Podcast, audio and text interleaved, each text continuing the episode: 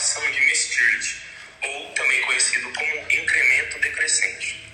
E vamos fazer também um pequeno resumo sobre a sua importância dentro da parte de produção da agropecuária. Isso aí, galera. Vamos lá, então. Vamos dar início aqui sobre um resuminho né, dessa equação.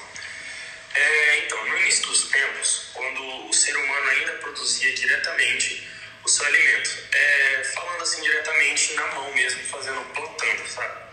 O conhecimento do, do ser humano nessa época, galera, ainda era bem raso é, em visão da, da parte da agricultura. Hoje em dia não, hoje em dia quem quer vai atrás, né? principalmente porque o nosso país depende da, tanto da agricultura quanto da pecuária. Né?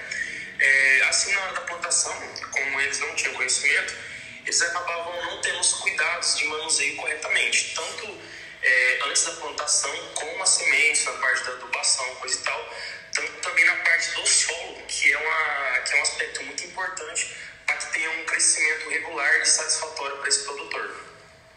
É, até porque hoje existem vários tipos de fertilizantes, como por exemplo o NPK, é, que são macronutrientes que entram na, maior, na maioria das plantações, hoje em dia trazendo uma maior e melhor produção. É, e isso sem contar o maquinário, que praticamente faz trabalho duro, né?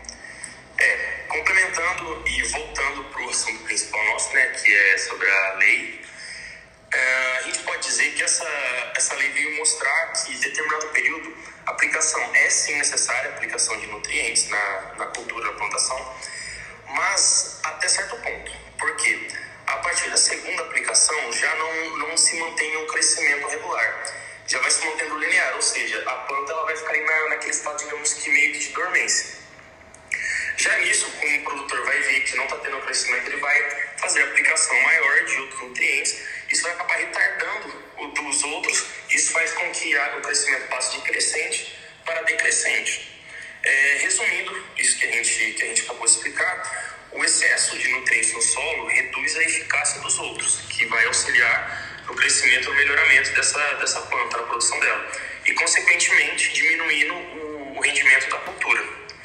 Bom, é isso aí, galera. A gente explicou meio que por cima, basicamente, mas acho que deu para entender que foi uma, um, uma coisa que ajudou muito, principalmente na parte que a gente trabalha, o pessoal que vai estar escutando a gente aqui.